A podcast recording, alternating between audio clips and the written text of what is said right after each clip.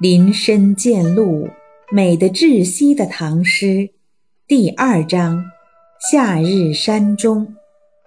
山川草木，咸阳流水人间味。《暮江吟》唐·白居易。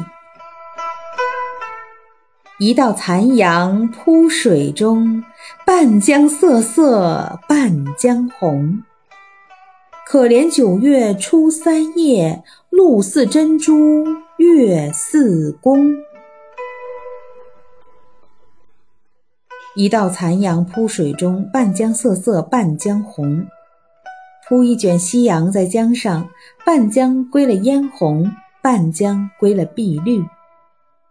可怜九月初三夜，露似真珠月似弓。最可爱的是九月初三的夜晚，草叶上露水如珍珠云集，天幕上镶了一弯如弓新月。